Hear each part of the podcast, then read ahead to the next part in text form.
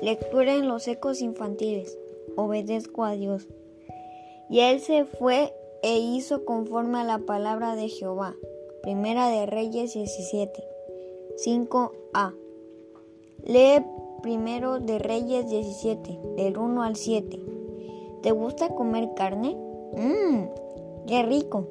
Dios le mandaba carne al profeta Elías por medio de unos cuervos.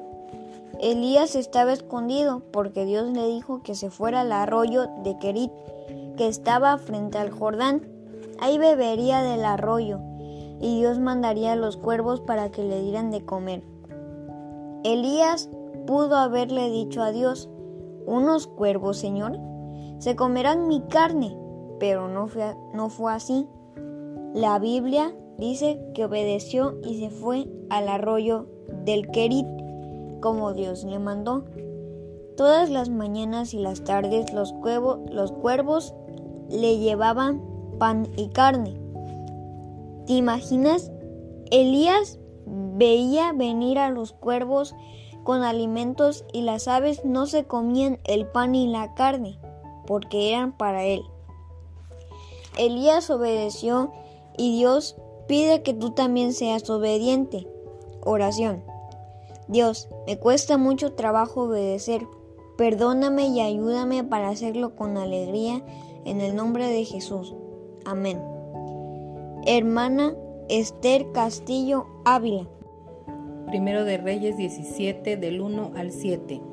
Entonces Elías Tisbita, que era de los moradores de Galat, dijo a Cap, Vive Jehová, Dios de Israel, en cuya presencia estoy, que no habrá lluvia ni rocío en estos años, sino por mi palabra. Y vino a él palabra de Jehová diciendo, Apártate de mí y vuélvete al oriente, y escóndete en el arroyo de Kerit, que está frente al Jordán. Beberás del arroyo, y yo he mandado a los cuervos que te den allí de comer.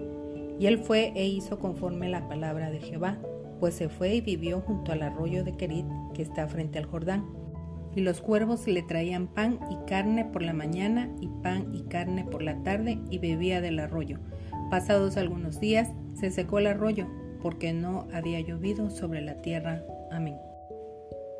Reflexión.